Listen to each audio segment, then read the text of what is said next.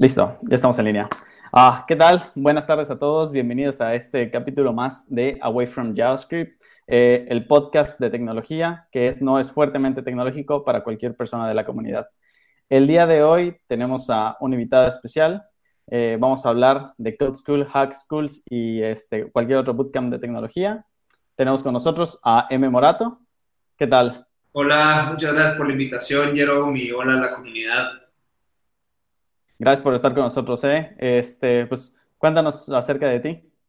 Sí, no, un placer. Eh, pues un poco de mí, me van a escuchar acento golpeado de vaquero, porque soy de Sonora, soy del norte, de Hermosillo, del otro lado de Mérida, aunque no sé si solo sigue gente de Mérida o si otros lugares. Eh, ¿Qué más? Tengo 31 años. Eh, me, no sé, mis hobbies son, me gusta mucho correr, eh, largas distancias cuando es posible, me gusta mucho el montañismo, subir y bajar montañas, eh, la naturaleza, eh, todo eso me encanta, es con lo que me balanceo de luego la vida muy cibernética. y pues vivo en la Ciudad de México y pues aquí estoy trabajando, construyendo DBF desde acá. Buenísimo. ¿Cuál, cuál, cuál es tu meta de haber corrido mucho? ¿Cuál es la meta? es lo más que has corrido? Sí. Pues en, en realidad creo que más que, que ser una... Antes sí corría muchas carreras y, y, estaba así como muy enfocado en hacer buenos tiempos en maratones y cosas de ese estilo, pero luego lo dejé. Creo que ahora mi, mi objetivo cuando corro es, es disfrutar.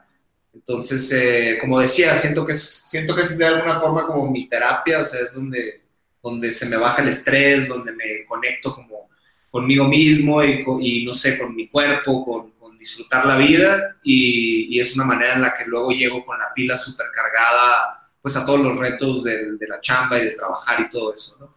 Pero sí, el, correr largas distancias es como, creo que es otra manera de conocerse uno mismo en una situación incómoda pero interesante. Excelente, ¿eh? Y ahorita me comentabas igual sobre que ya superaste igual los metros de altura que has escalado.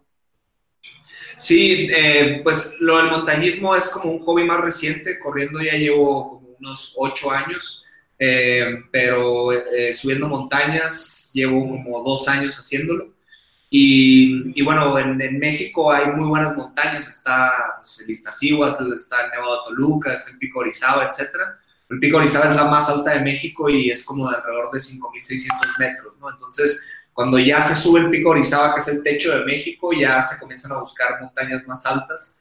Y pues en este caso fui hace poco a los Andes, ahí en Bolivia, a los Andes bolivianos, a subir una montaña de 6.100 metros. Entonces fue como cruzar la línea de los 6.000 metros, que es como otra liga, y luego vienen las de 7.000 y luego las de 8.000, ¿no? Pero esas, para esas falta un rato más.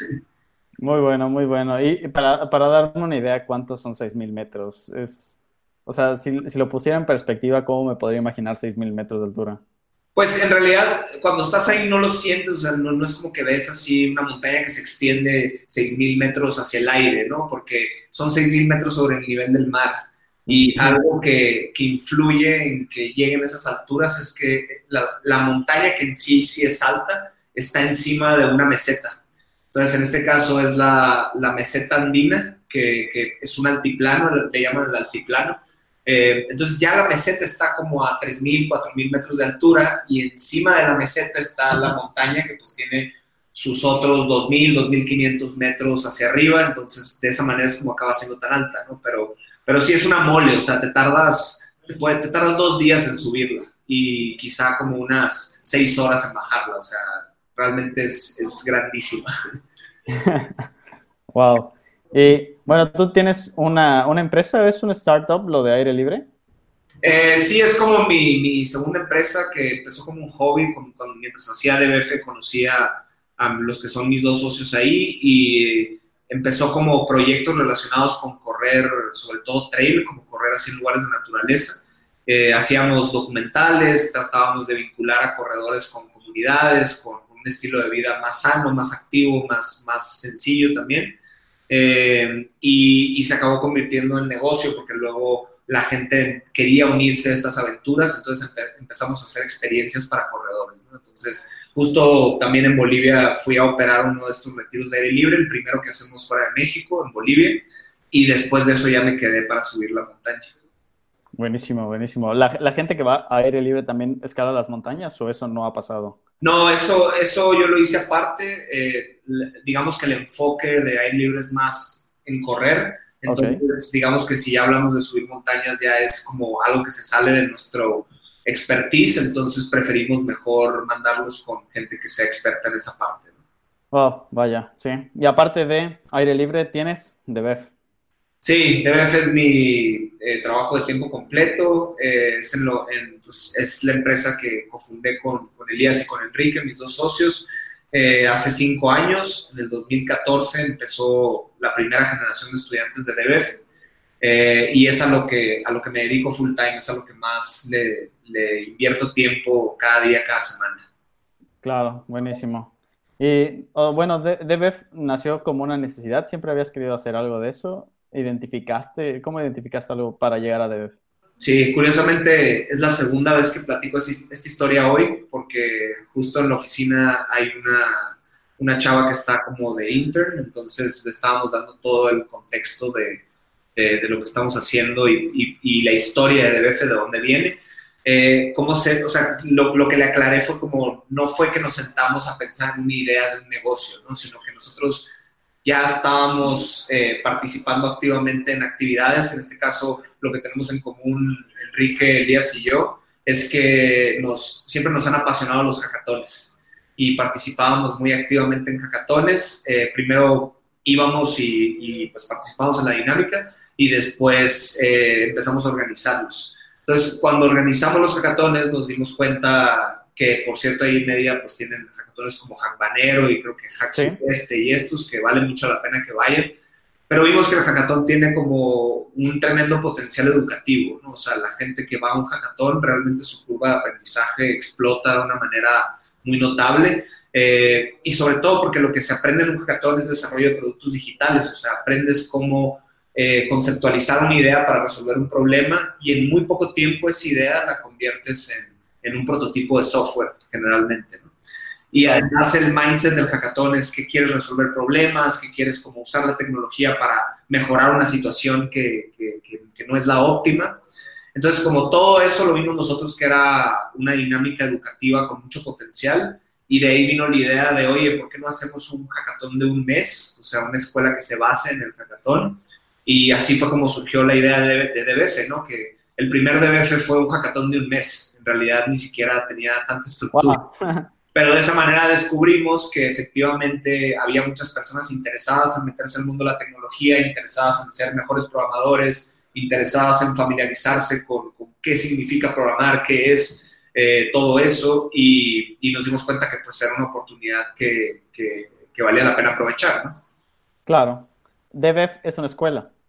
Sí, es una escuela eh, que justo tú en el título ahí le llamas Hack School, nosotros le llamamos Hacker School, es casi lo mismo, pero justo le, le llamamos Escuela de Hackers, eh, que así siempre es como, como, como le hemos comunicado hacia el exterior, porque nos, en DBF la idea es que no solo vienes a aprender a programar, sino eh, vienes como a, a, acercarte a esta cultura que nosotros le llamamos cultura hacker, ¿no? que es como toda esta como curiosidad intelectual, eh, enseñar a las personas a aprender a aprender, porque hoy en día el conocimiento está en el Internet y el Internet ha cambiado la forma en la que interactuamos con nuevas habilidades, con nuevos conocimientos. Entonces hay un potencial enorme para aprovechar el Internet y todos los recursos que existen en él para estar constantemente aprendiendo cosas nuevas.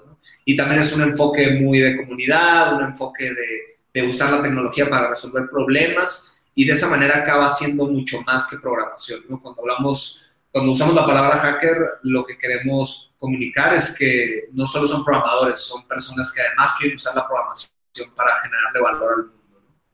Claro. ¿Y no han tenido a veces conflictos con la palabra hacker, con interpretarlo como ciberdelincuencia y esas cosas? Creo que es lo más común, ¿no? Muchísimos, muchísimos. De hecho, es muy curioso porque todavía nos siguen llegando así correos de servicio a, nuestro correo abierto al público de gente diciéndonos como, ah, ustedes son hackers, no, necesito meterme una cuenta de Instagram. Entonces, definitivamente sí ha sido un reto, pero yo pienso que al mismo tiempo ha sido una de las cosas que nos ha, eh, pues como dado una identidad, eh, porque hay mucha gente que se, que se identifica positivamente con la palabra hacker, ¿no? Como que es, claro. ser hacker es como yo puedo hacer las cosas diferentes, eh, puedo como proponer mejores maneras de hacer las cosas, puedo cambiar cómo las cosas se hacen eh, para mejorar, ¿no? Entonces, hay mucha gente que, que, que, se relaciona positivamente con la palabra. Buenísimo. Me, me, suena, me suena mucho la definición como lo define el, eh, un, un, doctor en ciberseguridad que literalmente dice que hacker es esa misma persona, ¿no? Y que todo lo demás son ciberdelincuentes y, y ya, ¿no? Pero no deberían ligar tanto esa palabra con, con ese significado. Todo, viene de, de, cuando los medios masivos de comunicación en Estados Unidos comenzaron a hablar de, cosas nuevas que no entendían relacionadas con computadoras, que eran una cosa reciente. Y, y, justo salió del MIT, en el MIT lo usaban de manera distinta, pero los medios lo desvirtuaron y fue como, le llamaron hackers justo a los ciberdelincuentes, ¿no? Entonces ya se quedó como la palabra eh, representando algo que originalmente no era lo que buscaba representar. Claro, Buenísimo. Oye, ¿tú estudiaste algo relacionado a tecnología? No, yo estudié una, una, carrera de negocios. Siempre digo que es una carrera para indecisos porque eh, realmente, literalmente yo la estudié pues porque sonaba prometedora. Eh, se llama, es una carrera del TEC que se llama, del TEC de Monterrey que se llama Creación y Desarrollo de Empresas. Eh, y, bueno, es una carrera donde ves un poquito de todo, ¿no? Por eso decía lo de indecisos, porque ves un poco de mercadotecnia, ves un poco de, negocios, ves un poco de ingenierías, ves un poco de, finanzas, etcétera, ¿no? Eh, pero donde, donde yo agarré el interés por la tecnología fue porque yo viví un tiempo en San Francisco, viví en Silicon Valley, eh, y, y, como que una, uno de mis aprendizajes de Silicon Valley fue justamente que la tecnología era lo que estaba moviendo al mundo y que yo como persona con perfil de negocios de alguna manera estaba en desventaja si no aprendía la parte técnica. Entonces decidí que iba a complementar mi perfil aprendiendo cosas de programación y me acerqué lo más que pude y empecé a ir a hackatones y de esa manera pues pude agarrar algo de bases para poder entenderle mejor ese mundo. Claro. ¿Y esto que estudiaste, esta carrera, bueno, ¿te ¿te ha complementado a lo que actualmente haces? Sí, sí, o sea, yo creo que, que, sí me dejó algunas herramientas. Yo creo que la mayor parte de, de mi preparación yo creo que se dio más en la calle, porque, no sé, siempre me ha gustado mucho viajar y he vivido como experiencias de irme a hacer voluntariados en otros países y eh, como que he sido muy vago toda mi vida, ¿no? Entonces, creo que de esa vagancia aprendí, yo siento que aprendí muchas más cosas que en la universidad, ¿no? Pero pero es que así es la universidad. La universidad yo pienso que da muchas bases, da muchos contactos también. Hasta la fecha todavía tengo muchas amistades y gente conocida con la que puedo contactar cuando sea necesario para hacer cosas profesionales juntos. Entonces yo creo que esa base es muy valiosa y la da la universidad y es insustituible. Eh, pero pues al final es, es, algo un poco estándar y general y luego ya si te quieres especializar en otras cosas pues lo tienes que hacer más por tu cuenta. Claro, totalmente. De hecho, tenemos eh, el primer capítulo del podcast, de este podcast, eh, era sobre un compañero con el que trabajé, que este, él, estaba, él estudió originalmente administración de empresas y luego estudió ingeniería en software, porque cambió, hizo ese shift de su carrera. Y pues, o sea, realmente ha mencionado que también, también complementaba, este, sin embargo, pues todo este, toda esta otra educación que se da fuera de la escuela, pues es muy buena, ¿no? Es muy sustancial. No, y cuando yo, por ejemplo, cuando me toca dar charlas del tema de cultura hacker y eso, sobre todo, me toca mucho dárselas a, estudiantes, como que yo siempre hago mucho énfasis en que justo como la cultura hacker es muy similar a curiosidad, o sea, es casi un sinónimo de curiosidad y de, y de atender esa curiosidad, o sea, no solo tenerla, sino alimentarla. Eh, parte de esa curiosidad es que aunque estudies una cierta profesión, es muy sano que te intereses por otras profesiones también. O sea, si eres diseñador y te interesas por la programación, pues vas a acabar teniendo un perfil mucho más completo. Si eres economista y te interesas por la ciencia de datos, vas a tener un perfil más completo, ¿no? Si eres político y también eh, te interesan las matemáticas, o sea, son disciplinas que luego se complementan muy bien entre sí y vale la pena no quedarse en unas, y, sino que ir explorando pues, las que se puedan. Totalmente. Oye, pero ¿tú crees que esto es para todos igual? El, el que estén constantemente, o como que aprendiendo de diferentes áreas? Pues, eh, digo, es, es muy complejo decir si algo es para todos o no pero yo creo que en general, eh, yo, es, mi manera de pensar muy personal, pero yo pienso que el, ser humano es naturalmente curioso, eh, a veces, desafortunadamente, como nuestro, quizá nuestro sistema educativo, nuestro sistema cultural, nuestro sistema social de hoy en día no fomenta tanto la curiosidad, como que más bien fomenta pues más un sistema eh, que tiene su, lógica funcional, o sea, se trata de hacer funcionar una economía, hacer funcionar un, sistema de, producción, de, como estas lógicas más económicas, pero en general eh, el ser humano es curioso por naturaleza, nomás que como que se va suprimiendo esa parte de la naturaleza poco a poco, eh, de la parte de la curiosidad, y yo creo que en parte también es recuperarla, porque es muy sano que si te da curiosidad algo, pues te pongas a leer un libro sobre eso, te metas a, al internet a buscar información, tomes un tutorial, tomes un curso, o sea, que realmente persigas las cosas que te generan curiosidad y que, y que pues, te, te, te, llaman y te, son como un magnetismo, ¿no? Claro, totalmente de acuerdo. Eh, de hecho, igual yo podría opinar que parte de mi, de mi desarrollo profesional ha sido pues por parte de esa curiosidad, ¿no? Y siempre es, siempre es muy como gratificante de, descubrir algo nuevo por tu, como por tu propia cuenta.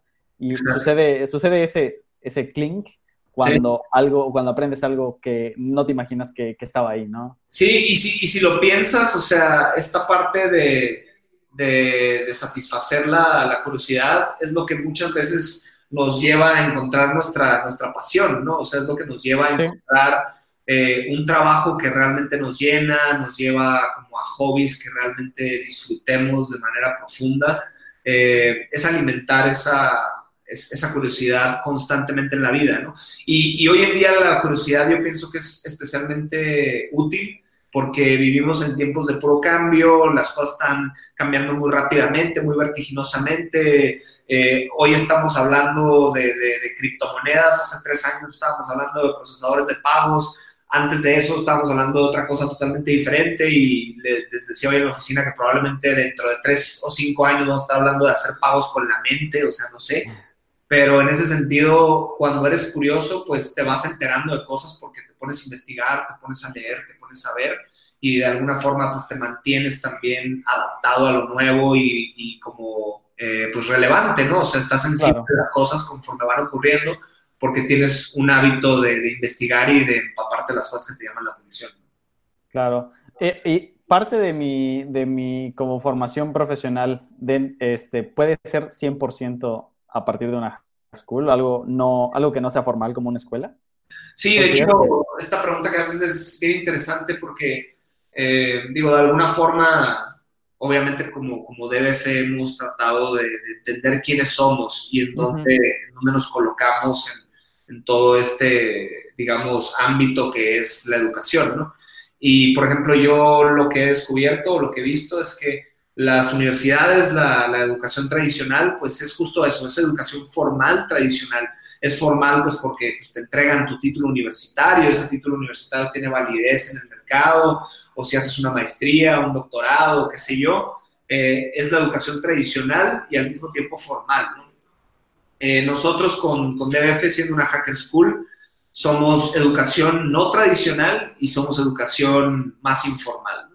Entonces, eh, de alguna forma, nosotros, eh, pues nuestros cursos tienen menor duración que, el sistema tradicional, eh, son más ágiles, son más baratos, son más accesibles, como son diferentes en ese sentido. No estoy diciendo que son mejor o peor, yo pienso que son complementarios, ¿no? Porque si vas cuatro o cinco años a hacer una carrera universitaria, yo creo que vas a obtener valor de eso, sobre todo si tienes la oportunidad de ir a una buena escuela. Eh, y algo como DBF más bien es un complemento, es como si fuera una actividad extracurricular. O sea, es como si tomaras una clase de yoga, una clase de meditación, una clase de alpinismo, pero en este caso es una clase de programación que te va a ayudar en la parte profesional porque hoy en día en las empresas en general en el mundo hay una necesidad muy grande de contratar programadores, ¿no? Entonces, es, es, es un área que tiene mucho dinamismo hoy en día eh, en cuanto a la demanda que hay de talento en habilidades de programación, ¿no?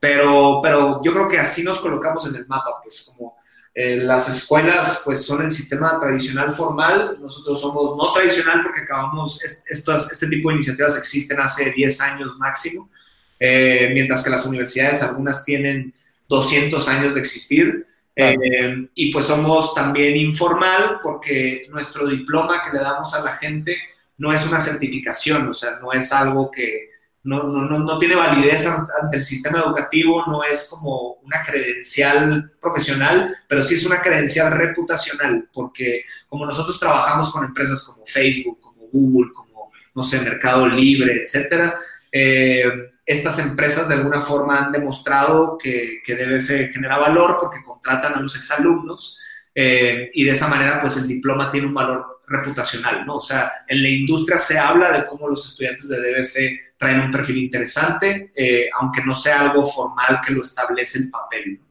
Claro, claro, se vuelve un referente en todo caso al final, ¿no? Exacto. y después, bueno, si, si el sistema tradicional muchas veces nos deja sin esta, como no nos llena esta curiosidad, ¿podemos evolucionar el sistema educacional tradicional a llenar esta, esta, esta curiosidad? Sí, yo pienso que sí. posible? Yo pienso que sí, yo pienso que va hacia allá. Yo creo que las universidades se están dando cuenta que tienen que pues, adaptarse a los tiempos. Eh, el, yo, yo, lo que siempre digo es, o sea, yo no pienso que las universidades son malas y, y la verdad es que mi recomendación nunca es eh, que no vayas a la universidad. ¿no? De hecho, mi recomendación es conócete a ti mismo o a ti misma y entiende cuál es el camino que te va a generar más valor y más paz y felicidad en tu vida. Pero en, en, la parte de las universidades, yo creo que las universidades son instituciones, eh, pues de entrada que tienen mucha historia y, o sea, son antiguas, pues el TEC de Monterrey fue fundado en los 50, si no me equivoco, ¿no? Entonces, la, la lógica que, que, reinaba y, y, la realidad que estaba presente en los 50 en un país como México, hablando del contexto mexicano, es muy diferente a la lógica y al contexto que tenemos hoy en el 2019, ¿no? Entonces, el tema es que pues la, las universidades suelen ser instituciones muy grandes que quizá no se pueden mover tan rápido porque tienen, eh, pues tienen mucha gente trabajando en sus organizaciones, algunas dependen del gobierno, las universidades públicas, entonces se tienen que ajustar a ciertas condiciones que les ponen los gobiernos. Eh, las universidades privadas quizás tienen sus patronatos, sus relaciones con empresas, etcétera. Entonces, digamos que para mover a una universidad es como mover el Titanic, pues eh, que no, no, lo digo como una crítica en mala onda, sino es, es, lo que son, son instituciones pues más grandes, con más historia, con más, con más bagaje, ¿no? con, más, eh, con más peso que cargan. En cambio nosotros pues funcionamos más como un startup, otra vez no con afán de decir que somos mejores o peores, simplemente somos diferentes. Eh, entonces, pues siendo un startup somos como, ellos son como un Titanic, nosotros somos como un jet ski o como, una, o como una lanchita de esas que van rapidísimo y que se pueden mover por todos lados.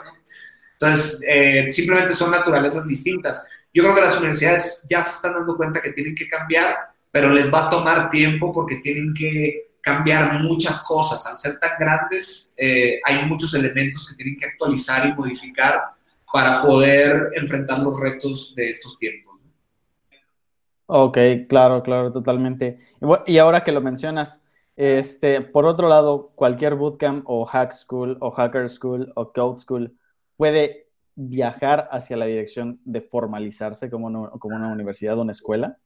Yo pienso, o sea, en algunos, en algunos elementos yo pienso que sí, porque sí puede ser que, no sé, que llegue un punto que DBF, no sé, tenga decenas de miles de graduados, que tenga convenios formales con empresas y que quizá empresas te empiecen a decir como, oye, si tú saliste de DBF, tienes como un path para entrar directamente a trabajar conmigo, o por lo menos para ser un becario, o para entrar a un programa de, entrenamiento, lo que sea. Entonces, en esa dirección como de mayor formalidad con la industria, yo creo que sí. También, también incluso puede ser que el sistema educativo se comience a abrir a estas iniciativas que son diferentes eh, en la parte de, de, entrenamiento profesional. Entonces, seguramente en los próximos años vamos a ver cómo secretarías de educación y, todos estos organismos de gobierno que ven la parte educativa van a empezar a buscar la manera de darle más validez a este tipo de programas incluso a los, a los de educación en línea. O sea, no lo dudo que luego después hacer ciertos cursos de Platzi te van a contar como, como horas para que eventualmente puedas recibir un título formal de la SEP, ¿no? Eso, eso, sería lo ideal, yo pienso, y que no sé, que puedas hacer quizá un curso de Platzi, que hagas la cinta blanca y la cinta roja de DBF, y por otro lado hiciste alguna otra iniciativa, ¿no? Eh, y que de esa manera puedas, e, eso es la, la nueva educación no tradicional, pues, o sea, es cursos en línea, bootcamps, eh, todo esto nuevo que está muy orientado a, habilidades, porque es lo que demanda el mercado. O sea, hoy en día incluso hay empresas tipo Google. yo escuché que hace poco Google modificó sus estándares de entrada para sus empleados y sobre todo para ingenieros y programadores y ya no necesariamente tienes que tener un título universitario. Sí. Entonces, pero probablemente sí se fijan mucho en, qué proyectos has construido, qué tanto tienes guardado en tu GitHub, eh, qué, tanta historia laboral tienes o de involucramiento en actividades eh, comunitarias o extracurriculares, etcétera. O sea, sí se van a seguir midiendo muchos factores de, habilidades humanas, eh, pero ya no van a ser representados necesariamente por el título universitario. Quizá las credenciales van a ser más como medallitas que vas recolectando en el Internet y en la realidad conforme vas satisfaciendo esa curiosidad de manera activa, buscando cursos y diferentes iniciativas que, que, te lleven a una mejor educación. Y, y, es muy curioso igual porque igual, por ejemplo, creo que Platzi ya tiene como cursos de hasta de matemáticas, o sea, cosas que ves en un tronco común de una carrera de ingeniería como a, ecuaciones diferenciales, derivadas, etcétera, ¿no? Exacto, porque yo creo que otro, otro problema también que tiene la, la, educación tradicional, no, no, es un problema, pues es una característica que, que, es, pero que es, digamos, algo complicado en estos tiempos, es que es la palabra que usan en inglés es que es one size fits all, o sea, que es... Mm. un, una clase, un profesor, un tipo de aprendizaje para todos. Y hay gente que aprende de manera auditiva, hay gente que aprende de manera visual, hay gente que aprende con el tacto, hay gente que va rápido, hay gente que va lento, hay gente que tiene memoria fotográfica, hay gente que no se acuerda de nada, o sea, hay muchos estilos de aprendizaje y lo interesante de las iniciativas que son como más como experiencias educativas de tamaño bite size, o sea que, que, te puedes comer un pedacito uno por uno y no es una carrera que son cinco años de plan de estudio y que realmente no hay mucha flexibilidad dentro de eso. Eh, pues justo es que puedes crear tu experiencia educativa conforme a quien tú eres y a, y a tu capacidad y a tu y a, y a, tus maneras de aprender cosas, ¿no? Y lo que decíamos de la curiosidad, que tú digas, oye, yo no quiero tomar estas clases, que es un tema que realmente no me interesa, pero por otro lado sí quiero tomar estas otras. Digo, eso se puede hacer ya en la universidad hasta cierto punto, pero imagínate que no solo sean las clases, sino el tipo de dinámica que eliges para aprender, ¿no? A lo mejor es una persona muy social y dices, ¿sabes qué? Yo voy a DBF porque ahí voy a conocer gente, y quizá una persona que no le interesa tanto lo social va a decir, pues yo hago Platzi porque lo puedo hacer en mi casa, ¿no? Claro. Entonces, pues es lo interesante, que ya puede ser sumamente personalizada la experiencia educativa cuando se rompen pedacitos que son mucho más digeribles. Oye, y estando en DBF, ¿cómo, ¿cómo, también se lidia ese tipo de problemas cuando dices que se pueden, eh, o sea, aprender de diferentes formas o diferentes dinámicas? Pues como, como lo hemos hecho nosotros, es que el sensei no es tanto una figura de profesor, sino que el sensei es más bien un guía.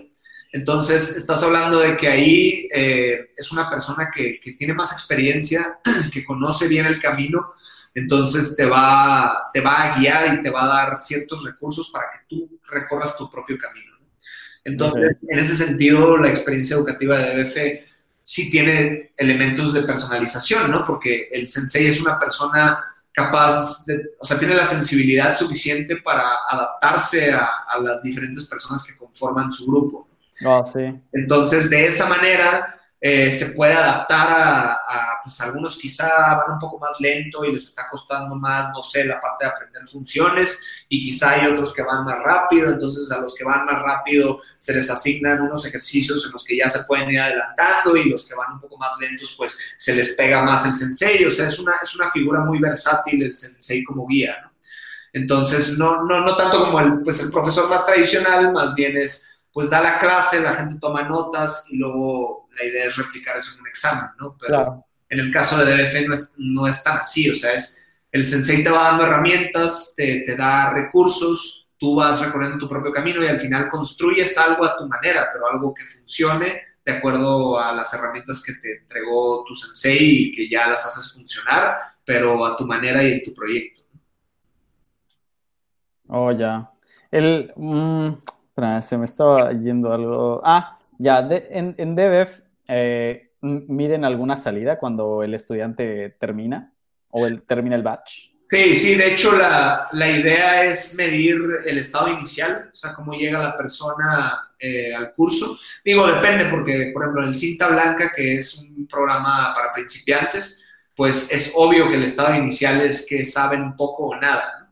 Entonces, y, al salir, sí, pues se miden ciertos indicadores de a ver en qué áreas aprendió más, en cuáles no tanto, de tal manera que incluso llega un momento que en las que no aprendió tanto se les pueda pues, mandar más materiales o que puedan solicitar asesorías extras o lo que sea.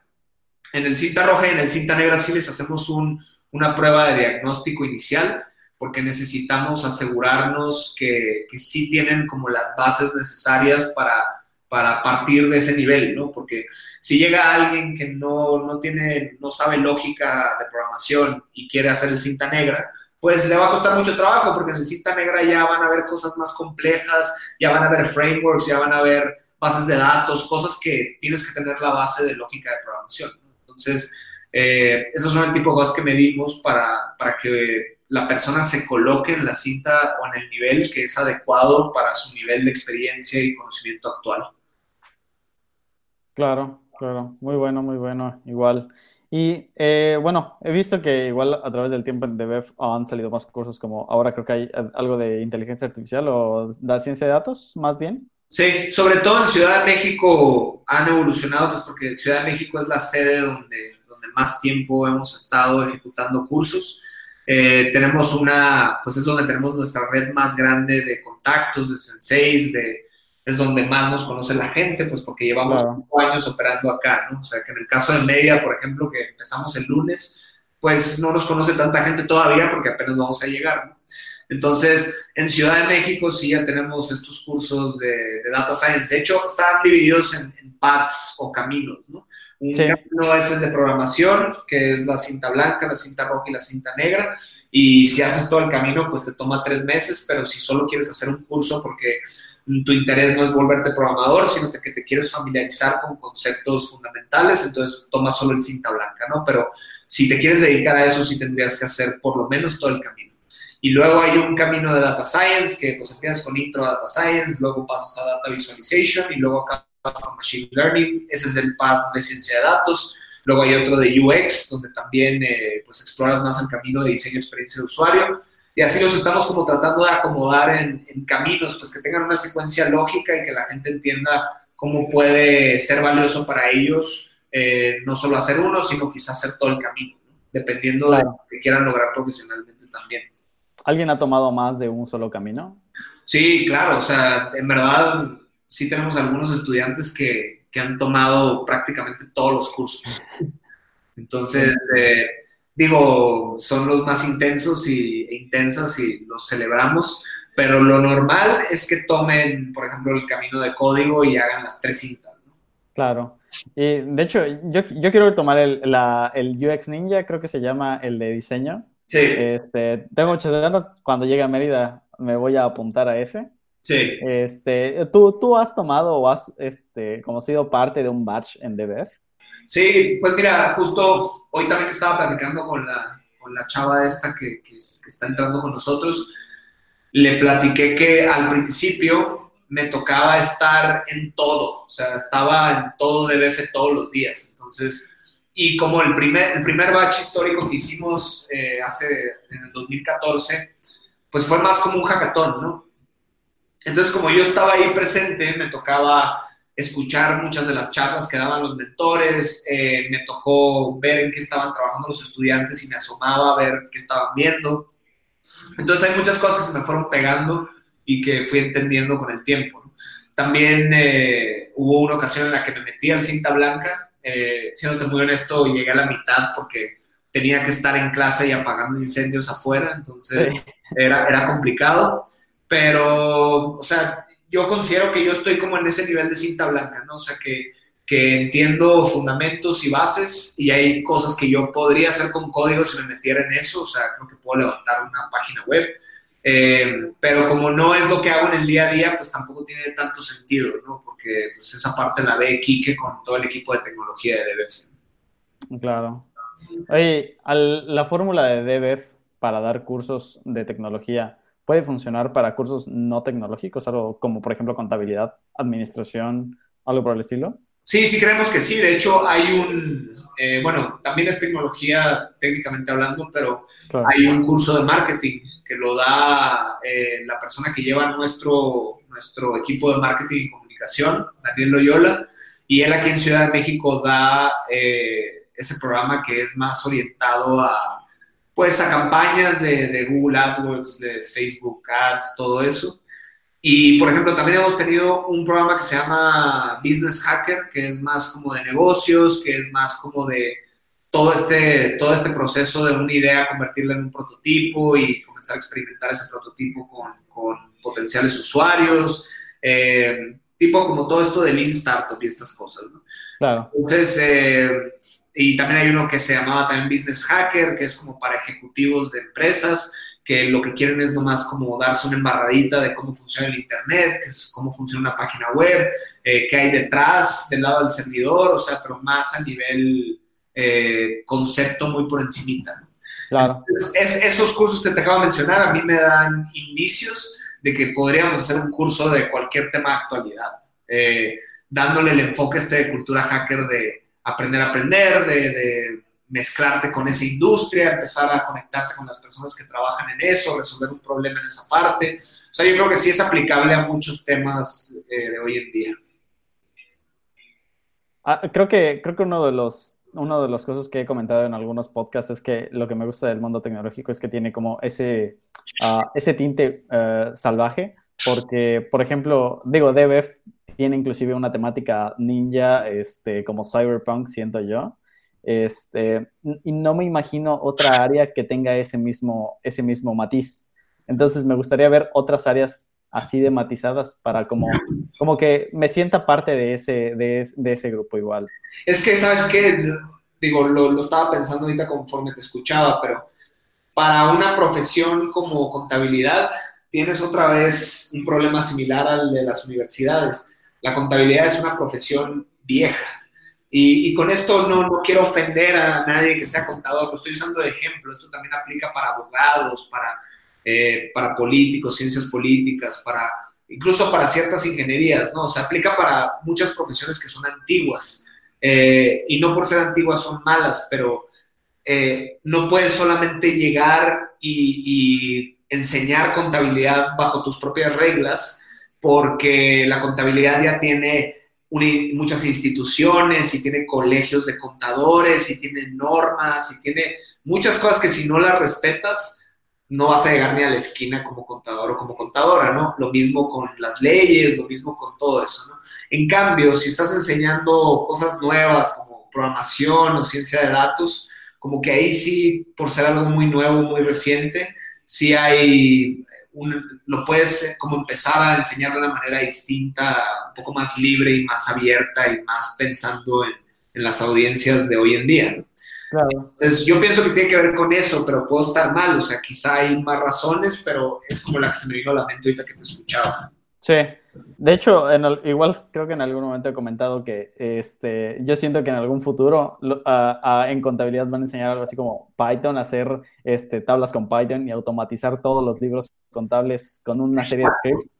Y, o, con scripting, o sea, hacer scripts que te automaticen eh, trabajo repetitivo, meterle machine learning para que pueda volverse predictivo, o sea, hay muchas cosas que también se le pueden eh, ir agregando a estas eh, profesiones más, más antiguas, ¿no? Que hago mucho énfasis porque luego puede sonar como mala onda o arrogante decir que son profesiones antiguas, pero no, lo digo más en un, en un esquema cronológico, o sea, tienen más años de existir y punto.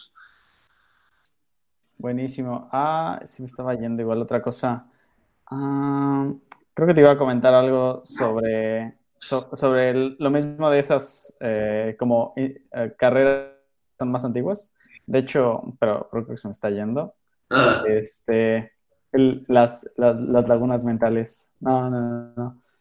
Este, ah, bueno, algo que igual le iba a preguntar hace un, rato era sobre eh, ¿qué, qué, alguna, ah, hay, qué historias de éxito de DBF, gente que esté trabajando en una empresa grande, que diga, yo soy, yo soy ex, ex alumno de DBF. Creo que les dicen desgraduados, o ya no les dicen así.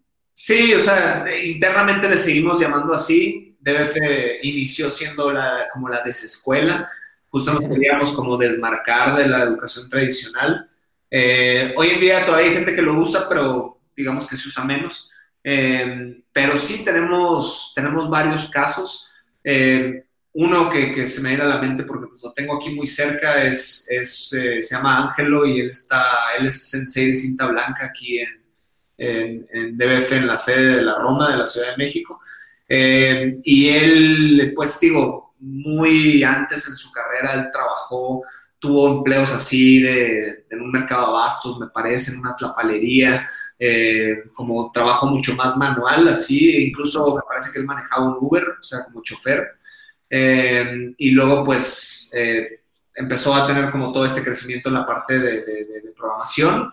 se fue volviendo muy bueno, además, pues, también como, pues, al, involucrarse en dinámicas de comunidad de DDF y de, y de ser sensei y de acercarse con, con los instructores y esto, eh, pues fue creciendo y luego empezó a trabajar en empresas de tecnología, fue duplicando, triplicando su sueldo, eh, hasta que hoy en día entró a trabajar a una startup pues muy conocida aquí en Ciudad de México que se llama Green, que son los scooters eléctricos. Sí, sí los he escuchado, sí. Entonces, eh, pues digo, la principal característica de esta empresa es que han crecido así como locos y él pues le ha tocado participar en ese crecimiento.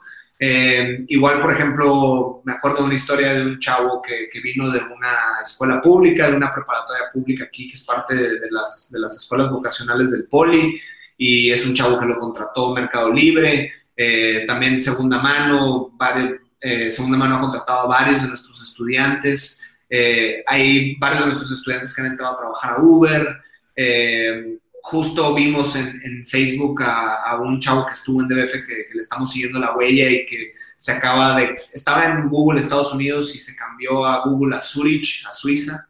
Entonces está por allá en Zurich. Hay otro chavo que entró a trabajar a Amazon en Seattle, eh, se fue para allá hace poco, me parece que tiene un sueldo así de 5 mil dólares al mes.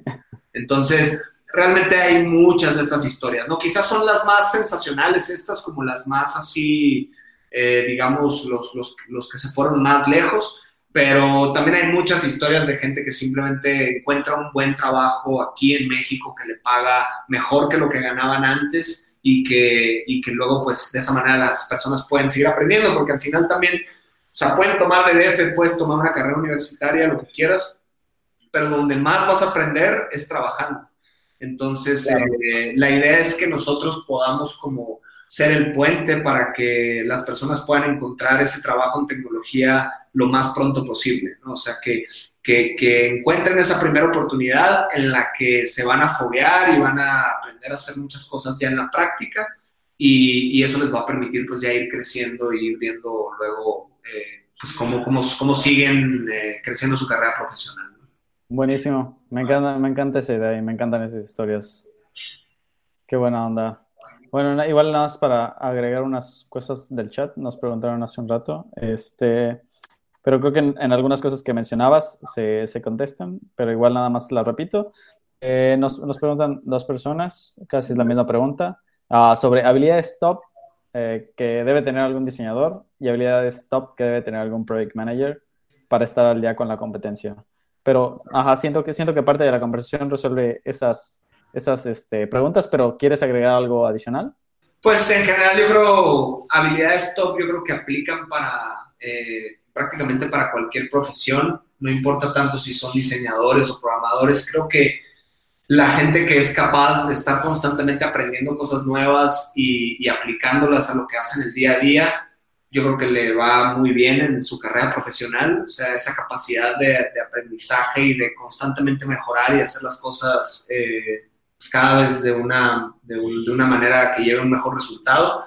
Eh, definitivamente las habilidades sociales también son muy valoradas en la industria, no importa lo que hagas, o sea, tu capacidad de trabajar en equipo, tu capacidad de trabajar con personas que tienen un perfil distinto al tuyo, eh, tu capacidad para comunicarte asertivamente, o sea, que puedas pues, hacer una crítica de manera responsable, que puedas ser positivo, propositiva, eh, todas estas habilidades como sociales de poder trabajar en un equipo, poder inspirar a otros, poder eh, llevar las riendas de, alguna iniciativa, obviamente son muy valoradas por empresas y pues como project manager ni, se diga, ¿no? Porque te va a tocar, pues, llevar un equipo probablemente como líder de proyecto.